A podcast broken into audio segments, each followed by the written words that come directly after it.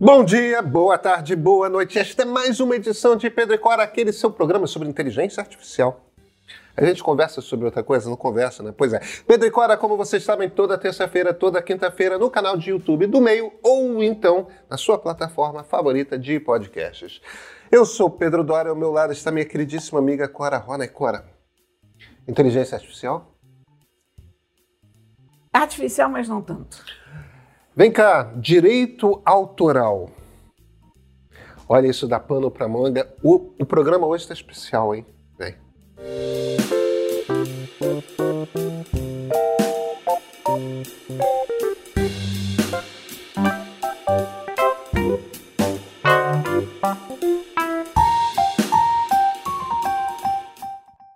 Agora, a história é super interessante. Aliás, a gente tem duas histórias muito interessantes tratando da questão de direito autoral e inteligência artificial generativa. A primeira é de um repórter da Atlantic.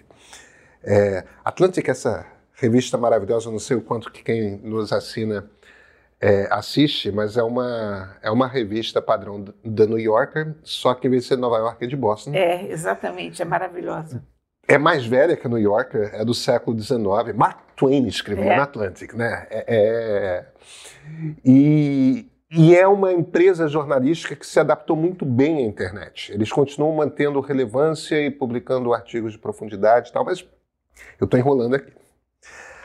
Alex Reisner, repórter da Atlantic, é um repórter que entende de computação e escreve código.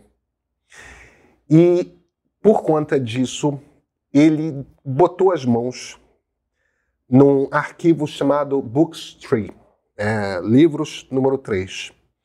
Esse é um arquivo que é utilizado para treinar é, modelos grandes de linguagem, como o ChatGPT, como o Bard do Google, é, o- o- a turma da Bloomberg desenvolveu um, a- a Meta tem outro, quer dizer, todo mundo está desenvolvendo esses grandes modelos de linguagem que escrevem texto muito bem.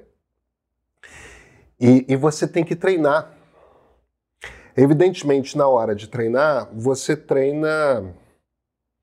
é, é, você treina usando a Wikipedia, uma quantidade muito grande de textos na internet e tal, mas o problema é o seguinte: se você quer que o. Isso é aquela coisa que não é falada pelos, pelas grandes empresas que fazem esses modelos. Se você quer que o troço seja capaz de produzir textos de boa qualidade, é, que realmente emulem o, o- o melhor que um ser humano consegue, você tem que treiná-lo com textos de boa qualidade. O Reisner botou as mãos nesse arquivo, que é um arquivo de texto, um arquivo .txt. Sabe aquelas coisas que tinha no tempo do Sim, Unix, sim. do DOS? .txt é um texto cru. O problema é que são 20 mil livros inteiros nesse arquivo. Então, um arquivo .txt que tenha o conteúdo total de 20 mil livros inteiros não é possível de ser aberto por nenhum aplicativo que abra .txt. Não. Não tem Word, não tem, não tem nada que abra esse troço. Então ele precisou escrever um programa que fosse capaz de fazer determinados tipos de busca nesse no interior desse arquivo.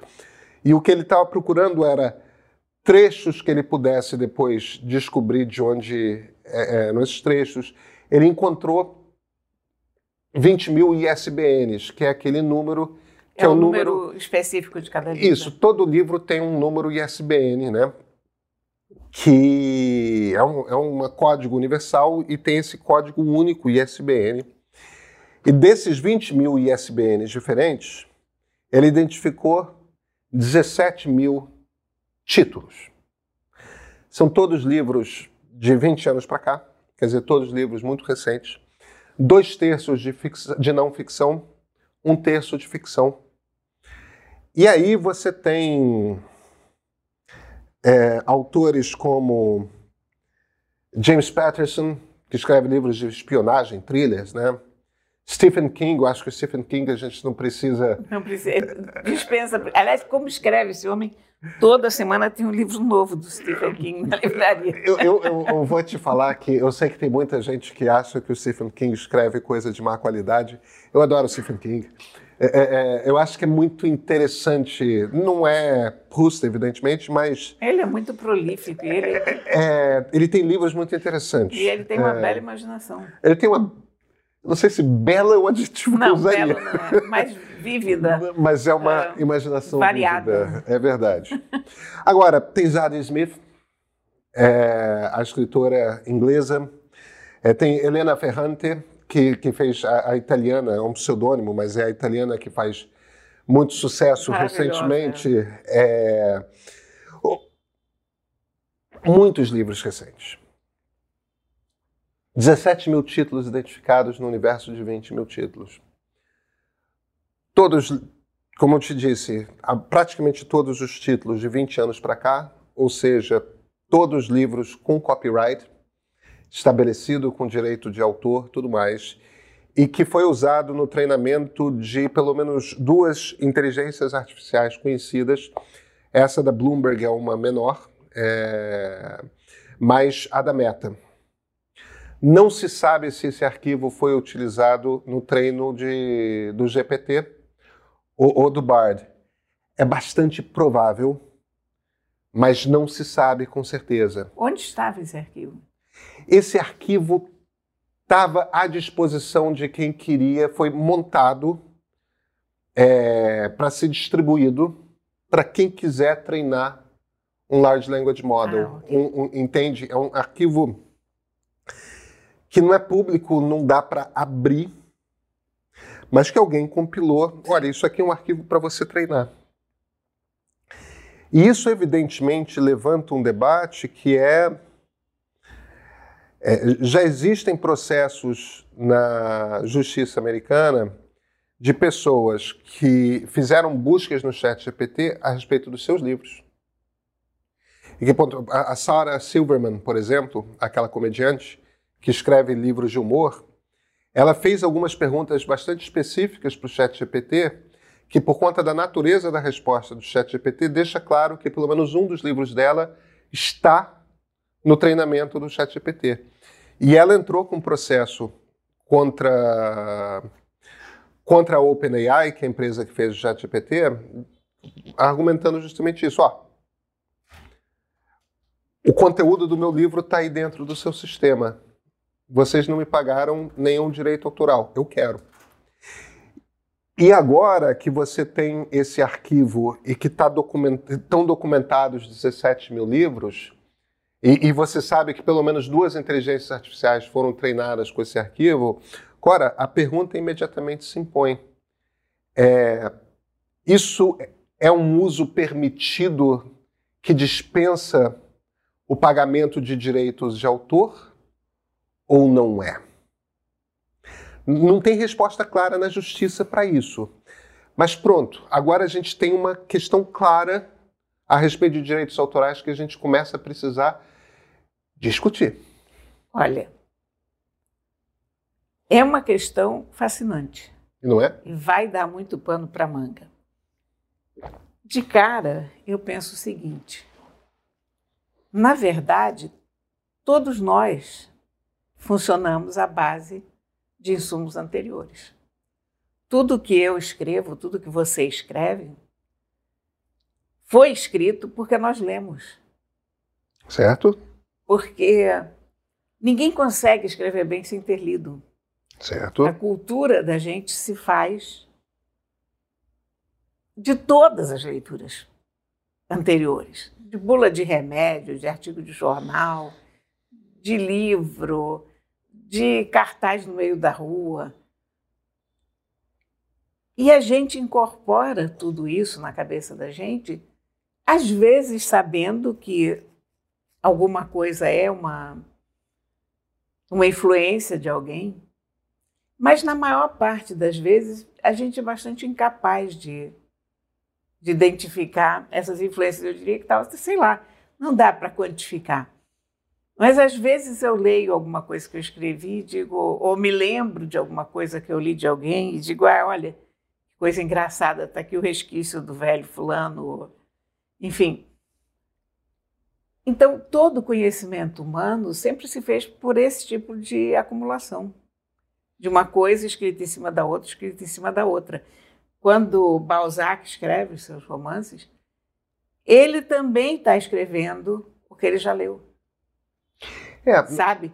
Então, eu acho que a forma orgânica da humanidade desenvolver uma literatura, desenvolver uma forma de se expressar, ela nasce desse cadinho de, é, você tá... de livros e revistas e palavras escritas. Né? Você deu uma resposta interessante que eu não esperava, na verdade.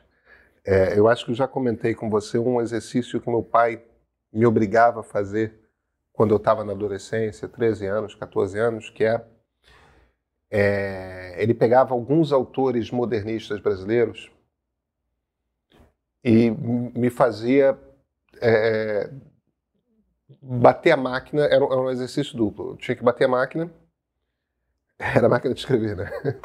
É, bater a máquina copiando. Então, era um capítulo de Jorge Amado, um capítulo de Graciliano Ramos, tal, que eram autores que ele escolhia por um determinado critério, que é por um lado, escrevia um português extremamente acessível, e, e, e, por outro, com muita bossa, com muita graça, com muito estilo. Com, o, o, o, estilo é uma palavra sempre perigosa, né? mas autores que evidentemente tinham muito domínio da língua é, escreviam com muita clareza para um público muito. E o que meu pai dizia era que esse era um exercício para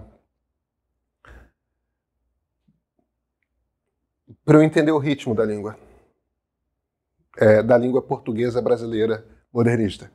É, porque era isso, não era copiar Gonçalves Dias, era, era copiar, enfim, uma família modernista. É, e, e, e, de certa forma, esse exercício introjetou uma noção de ritmo mesmo da língua, que é. é uma música que canta, que toca na minha cabeça sempre que eu estou escrevendo. É, eu sinto literalmente um determinado. É um, é um ritmo.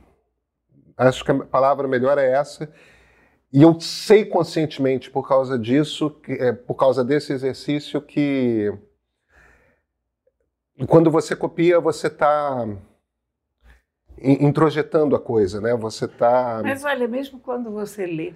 Eu sei, eu sei. Mesmo, mesmo a leitura, tudo compõe, porque claro. de repente um, um autor usa uma palavra que não é uma palavra que você usa habitualmente, mas te dá um estalo. Olha, essa é uma palavra curiosa, vou usar da próxima vez que eu. É, que eu, eu encontrar uma situação. Eu, por exemplo, uma vez, eu, eu sempre me referi a seres humanos como bípedes. Escrevi muitas colunas falando Eu sei, eu lembro disso. É, é que nem Hélio Gaspari falando de Pindorama ou Tupiniquim. Exatamente, mas acontece que Hélio Gaspari fala bípedes muito. Então, num determinado momento, eu parei de falar bípedes, porque como Hélio Gaspari está na praça antes de mim, é um ser mais relevante, eu achei, ninguém vai achar que o Hélio Gaspari está usando bípede por conta da Cora. mas podem usar que Cora está usando bípede por conta do Hélio Gaspari. Então eu deixei de usar a palavra bípedes. De é caso pensado. Você sabe que bípede na minha cabeça era uma coisa sua. Ah, muito obrigada, Thaí. É. Eu não lembro do Hélio falando. É porque eu uso muito, sempre usei muito. E quando eu percebi duas ou três vezes que o Hélio usava também, eu disse, vou deixar meio de lado essa palavra. Porque a gente é. tem outras, né? Não, a gente tem outras. Essa, então... essa é uma palavra tão, tão única que você pensa, ó. Você sabe que eu, eu até hoje, quando. Eu, eu aprendi essa coisa adolescente com autores brasileiros, mas depois é uma coisa que eu percebi que não precisava ser texto em português. É... Eu, eu, hoje tenho alguns autores, é, tem, tem três autores de quem eu gosto muito pelo ritmo, E os três escrevem em inglês. E às vezes, quando eu vou começar um livro, quando eu vou. Eu, como exercício, são o Hemingway, Fitzgerald e E.B. White. E.B. White? E.B. White. É, que era um jornalista, né? É. É, é. jornalista dos anos 30, 40. Mesma geração do Fitzgerald e do é, Hemingway. É e. Mas, mas, o E.B. White, por ser não ficção. eu gosto muito da graça com a qual ele escreve. E, e como ele vai construindo descrições, como ele vai.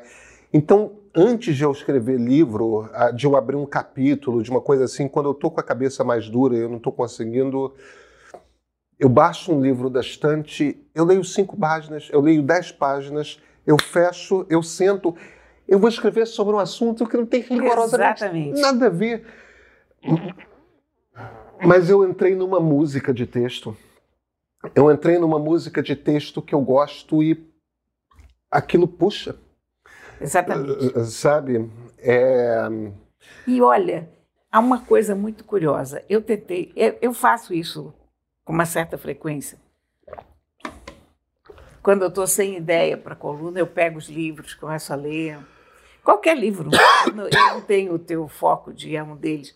Eu pego o que está em cima da minha mesa, o que está atrás de mim, dou uma folheada abro a internet também, olho, leio, leio, leio, leio. Em algum momento, aquele, aquele monte de, palavras acaba me dando uma ideia, né? E eu, ultimamente, eu pensei, vamos dar essa missão ao ChatGPT. De ler o que, que o ChatGPT escreveria sobre um tema que eu estou pensando, outro. E aí é uma coisa muito curiosa, o Chat GPT é invariavelmente não inspirador. Ele é invariavelmente chato. Ah, eu concordo. É impressionante, você. falta alma no chat GPT. É, claro que falta, claro. Eu não falta. sei te explicar por quê. Uh, não sei se é porque todas as frases têm mais ou menos o mesmo tamanho. Não sei se é porque ele não corre riscos e toda boa escrita corre riscos. Uh, eu não sei se é porque falta alguma idiosincrasia ali. Mas aquela coisa, eu estou lendo um ótimo texto sobre gatos e eu vou escrever sobre, sei lá, inteligência artificial, mas o texto de gatos consegue me inspirar em relação a. É, mas você sabe. Eu, eu leio o, o texto de uma autora japonesa, aquilo me abre um caminho novo de, de ideia. Você sabe que uma fonte de inspiração constante para mim em, texto jornalístico é tanto em coluna e, de certa forma, até nos textos que eu escrevo para serem falados, que, que, os meus pontos de partida são todos escritos, né? Nada, é tudo escrito. Tem coisas que eu faço que são faladas direto com a câmera, mas os pontos de partida eu escrevo porque eu quero organizar a maneira como vou falar e, e, e aí você tem é. que... Eu, eu, eu gosto do é, é um, é um, tipo de texto que algumas pessoas vão dizer que é quadrado, mas eu não acho que é a, a, a revista britânica de Economist. Economist é ótimo. É, ótimo. A, eu escrevo coluna com um texto da Economist na cabeça. Não estou dizendo que seja igual, porque não é. Não, eu entendo perfeitamente mas é aquela construção. a maneira de organizar o é. pensamento. É. A maneira de organizar o pensamento. Que é uma, há uma técnica ali. É, há uma técnica ali e sutilmente tem humor inglês em tudo. Tem. Nada é, é, sem uma ironia, e sem aquela uma... coisa que te faz sorrir, né? É isso, não te arranca uma gargalhada, te faz sorrir. Você ri é, com contentamento, né? Você... É inteligente sempre, né? É... E é uma coisa muito engraçada porque Economist tem uma é uma revista que eu acho que, é, se eu não me engano, é a revista há, mais tempo em circulação contínua no mundo. É, é, é de 17, 1860, 1870, por aí. É mais antiga que a Atlantic. E, e, eles têm um cuidado de não assinar nenhuma das matérias. Até os colunistas têm pseudônimos e, e ficam durante 10 anos um colunista, aí outra pessoa assume a coluna, mas fica com o mesmo pseudônimo. É, né? é o colunista de Europa, é o colunista dos Estados Unidos. É... E tem uma coisa intencional de que é a voz da revista sempre. Nunca é a voz do jornalista, é sempre a voz da revista e tem um estilo presente, constante. Então, mesmo ali que tem um texto, digamos, que é mais careta, eu acho cheio de bossa. Mas tem uma. Tem, tem uma estrutura. Tem uma estrutura muito clara. Mesmo isso, o ChatGPT não é capaz de entregar. Não, o ChatGPT não sabe de nada. Olha, o, eu estava lendo um livro essa semana que faz referência a um segundo livro, que são as memórias de um leitor, não, de um livreiro, dono de uma de um sebo. E um dos capítulos desse livro, da memória do, do livreiro do sebo, é Life on the Edge. Então. Life on the Edge se referindo a quê? As anotações que as pessoas escrevem nas margens ah, das páginas. Que coisa interessante. é que é uma, que é uma brincadeira. É, é Life on the Edge a gente poderia traduzir como uma vida à beira do precipício. É, tipo é... isso, uma vida arriscada, né? Uma vida arriscada, tudo mais. É, eu tô, procurei o, a, a, a é, vida à beira é do precipício para ter uma é. tradução um pouco mais literal, só que ao mesmo tempo Edge também é margem de margem, página, pois né? É. Então é a vida que as pessoas têm à margem, aquilo que elas anotam. É vida marginal praticamente, né? Mas não é. Não, é, não é, é, é, um trocadilho. É mas, um trocadilho. Mas não dá. Eu fiquei tão feliz com isso, aquelas coisas do Economist que a gente gosta, quer dizer, do humor inglês, que não são uma gargalhada, mas te dão uma satisfação tão grande quando você vê. É isso. E esse Life on the Edge essa semana me deixou assim. Pois é. Aí a gente volta para a questão. Que o, argumento que você começou a construir, e, e, e que eu evidentemente comprei, é, é essa ideia de que se nós humanos aprendemos a nos comunicar através da comunicação dos outros humanos, como é que você vai cobrar de mim? É, eu não devo nada em direito autoral porque eu leio 10 páginas de Fitzgerald é, antes de escrever sobre São Paulo em 1936 porque eu até citei o Fitzgerald, não devia, porque ele escreve sobre essa época, mas é, é o Rio de Janeiro no século XVI. É, porque o que eu estou buscando ali é a maneira como eu sinto aquela música daquele texto, aquele ritmo de encadeamento de frases, a maneira como períodos mais longos e períodos mais curtos se intercalam para dar um determinado tipo de efeito. É porque eu mesmo não sei se eu sei explicar exatamente o que está acontecendo dentro do meu cérebro, que de alguma forma aquele troço, aquela leitura me embala para sentar e começar a escrever. Porque que alguma coisa acontece, acontece, mas eu não tenho plena consciência disso. Eu não estou violando os direitos autorais do Fitzgerald, eu não estou plagiando o Fitzgerald, eu não estou plagiando o Hemingway. Mas eu certamente estou aprendendo com como esses caras. O, o Hemingway escrevia barbaramente bem, meu Deus do céu. Barbaramente bem. A gente lê o Hemingway e começa a ficar envergonhado é, dos próprios parágrafos. É, é, é... Mas o, o ponto que eu estou querendo fazer aqui, eu estou tentando fazer um contraponto. Que você está dizendo, mas o que o, o sistema está fazendo é aprender. E, e, e para aprender. Mas quando a gente, a gente compra os livros, né? Ou então a gente pega na biblioteca. É, de mas alguma aí, forma. Mas olha, mas eu vou fazer o advogado do diabo, porque essa cultura que a gente tem não é necessariamente dos livros. Ela é das canções de Niná que você ouve. Ela é da conversa que você tem ali na esquina. Ela é do jornal. Era, não há por trás dessa cultura necessariamente uma transação financeira. É verdade, mas se você está produzindo um produto comercial e você chega à conclusão de que o texto da Wikipedia não basta, por que não basta? Você não sai inspirado de um texto da Sim. Wikipedia. Se, se, uma conclusão a qual esses cientistas da computação chegaram é que, com todos os limites que o ChatGPT-4 tem, para ele chegar naquele ponto, você precisa jogar literatura. E quando eu falo de literatura, não estou falando necessariamente de ficção mas você precisa jogar texto escrito por profissional de escrever.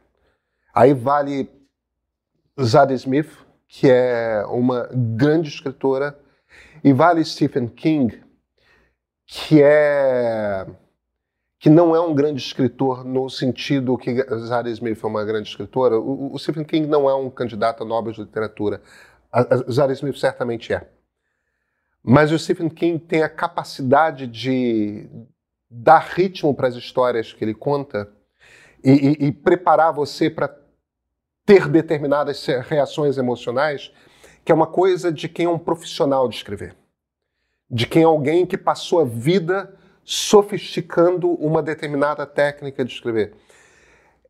Se você está usando aquele conhecimento dele, aquele trabalho dele para construir um produto comercial que em algum momento vai permitir às pessoas que produzam as suas próprias histórias de terror, por exemplo, eu me pergunto se você não deve alguma coisa a, ao Stephen King, sabe? Claro que você deve. São, é, por isso que o problema é tão interessante, porque ele não tem uma resposta A ou B. Ele pode ter qualquer resposta e a gente vai ter que pensar muito nisso, porque embora o conhecimento humano seja essa coisa difusa, o conhecimento da máquina é mais instantâneo, é automático, uh, não se construiu organicamente, se construiu de uma forma artificial. Uh, há um, um objetivo ali de, de vender o produto final. Eu não sei, porque nós também vendemos o nosso produto final, a gente vive de escrever. Olha, essa discussão é muito interessante. É, é, é muito. E, e, tem um ponto interessante aqui que é o seguinte: não é à toa que esse arquivo em particular usado para treinar os. É, usado para treinar esses algoritmos, não é à toa é, é, é que esses livros são de 20 anos para cá. Porque, tudo bem, você poderia pegar Shakespeare. Que linguagem é, é completamente Que está em domínio público. Isso vai te permitir escrever sonetos em pentâmetro e âmetro. É, com o ChatGPT, mas você precisa de muita quantidade de texto contemporâneo. Porque é a maneira como a gente usa a linguagem hoje. Isso você vai encontrar na Helena Ferrante, você, isso você vai encontrar no Stephen King ou, ou na Zara Smith. Né? Olha, é... eu, eu acho que, no fundo... Toni Morrison também é outra, entende? É o, o, o inglês de hoje.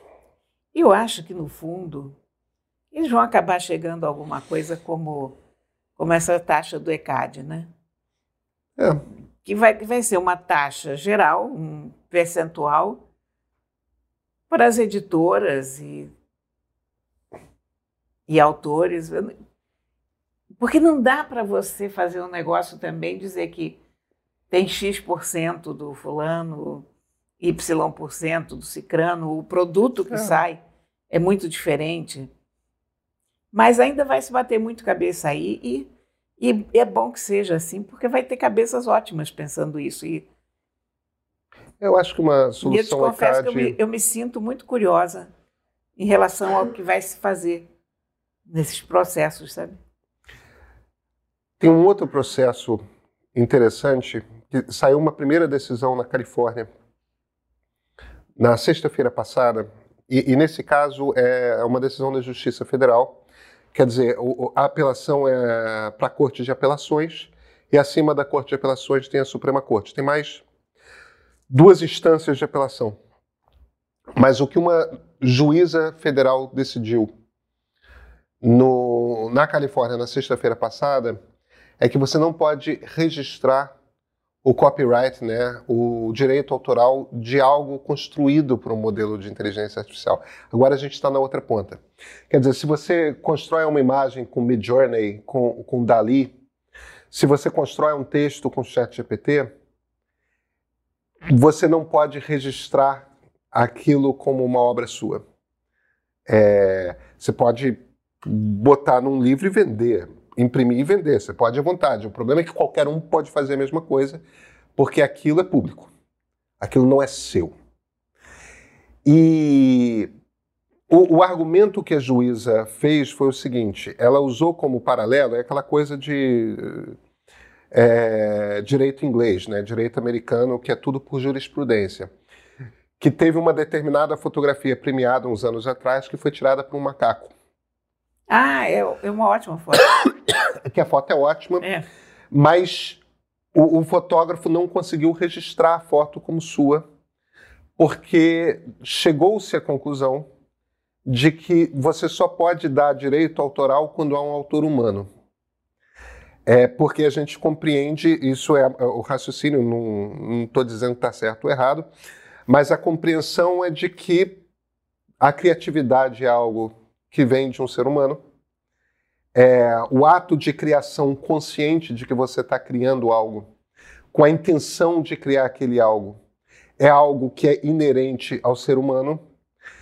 Se não é impulsionado por este por este nosso processo de ter a intenção de criar e, e, e levar o momento da criação a, a, através de um determinado processo, aí você não pode dizer que houve uma autoria.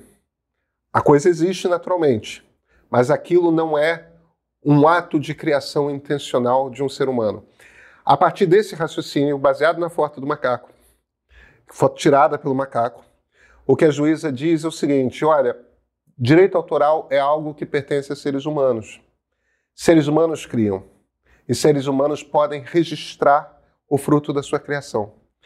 Não seres humanos não estão cobertos pela lei. Podemos desenvolver uma outra legislação para tomar cuidado, cuidar disso. A legislação que aqui temos não cobre a obra de não seres humanos. Isso tem um impacto direto na greve de roteiristas e atores. Porque isso aí quer dizer, em essência, que não existe o. Você não pode registrar a obra produzida é, por um computador. Então a Netflix pode até fazer uma série cujo roteiro, por exemplo, é, foi feito por um, uma versão futura do ChatGPT. O problema é que a Netflix não é dona dessa série, desse, desse roteiro. E se tudo todas as imagens forem produzidas por uma inteligência artificial, os atores, os cenários, etc., aquilo tudo não pertence à Netflix, pertence a todos. Mas olha aqui, I beg to disagree. A decisão existe. A decisão do... existe, mas eu discordo. Por quê? Porque qualquer pessoa que usa qualquer uma dessas ferramentas já percebeu a diferença que faz o tipo de pergunta. A pergunta é mais importante do que a resposta. E a pergunta é humana. Quer dizer, você consegue que a inteligência artificial gere coisas muito interessantes a partir de perguntas que você faz. Então, de uma certa forma, eu estou usando aquela ferramenta sim. Uh, quando a gente vê obra, isso na, em obras de arte é impressionante. Quando você vê coisas de inteligência artificial feitas por artistas, são completamente diferentes das coisas feitas por mim ou por você. Porque eles sabem como perguntar, eles visualizam o negócio tão bem na cabeça deles que eles sabem o que perguntar ao Midjourney ou, ou ao Dali ou a quem quer que seja, como chegar lá não é só o prompt, é também a edição. Eles sabem o que descartar Exatamente, das que respostas é. e o que manter porque eles têm uma capacidade de olhar para o resultado final e de o que, o que você gera. Você faz um prompt para o Midjourney, o Midjourney te joga quatro imagens. Aí você pode pedir Exatamente. variações de cada uma Exatamente. dessas quatro. Você pode pedir para ampliar, você pode é, pedir para dar um zoom in ou um zoom out. E se você chega a um roteiro, houve mais interferência humana do que simplesmente chegar a um roteiro que preste. Pode ser que amanhã a coisa fique tão boa que você diga que era um roteiro para comédia romântica e o cara te apareça com um roteiro para comédia romântica pronto. Mas eu duvido muito que isso funcione. Porque, quer dizer, que isso funcione por enquanto. Porque você ainda tem que fazer muitas perguntas. A, a forma como você dirige a inteligência artificial faz uma diferença enorme na resposta que você tem. É, e isso é uma ferramenta humana. Na verdade, o que você está dizendo é o seguinte: a partir do primeiro do prompt, e depois, quer dizer, o prompt, para traduzir, é a pergunta ou o comando que você dá para a inteligência artificial. E, e depois do prompt, pelo processo de edição, que pode ser a escolha da imagem que fica do que, que não, é, o momento que você escolhe variações, ou até mesmo quando você abre no Photoshop e modifica, ou quando você pega e a maneira como você faz perguntas para ele responder um texto e, e, e o, os pedaços de texto que você escolhe ficar e o que não fica. Ali está a intenção humana. Ali está a orientação criativa do, do, cérebro humano. Quer dizer, no fim das contas, o que você está dizendo é que isso é pincel e tinta. É. Isso é uma máquina de escrever. É. Quando, hum. quando o Dali apareceu, uma das primeiras coisas que eu pedi para o Dali fazer eram ratos com a faixa presidencial brasileira. É, estávamos nos anos Bolsonaro, eu estava indignada com alguma coisa. Ó, oh, né, que surpresa, em algum momento. Eu entrei mil vezes essa pergunta para conseguir uma coisa vagamente parecida com o que eu queria. Quer dizer, um rato uh, com uma faixa presidencial, verde, amarela, ao estilo de Gauguin, ou foto de um rato. Enfim, você. No dia que um Dali chegar para mim, eu disser bom dia, Dali. O Dali me der de presente dez fotos de ratos com faixas presidenciais, sem eu dizer nada, eu entendo essa, essa decisão. Mas enquanto eu tiver que propor a ele, tiver que pedir e dizer qual é o tipo de fundo que eu quero e a que distância, se eu quero um plano americano, se eu quero uma geral, olha, é apenas uma ferramenta do cérebro humano, uma ferramenta mais poderosa, mais rápida, diferente de tudo que a gente já teve, mas não obstante uma ferramenta. Eu concordo com você. Agora, essas duas discussões, né, a, a, a, do direito autoral no treinamento, a direito, o direito autoral no produto final, são discussões que só estão começando, né? Ah, sim. Eu provavelmente vou mudar de ideia várias vezes ao longo dos próximos meses. Mas, mas eu saio convencido pelos seus dois argumentos, Cora. Daqui a seis meses a gente vê. A gente se vê na terça? Sim, com certeza. Então até a terça-feira. Thank you.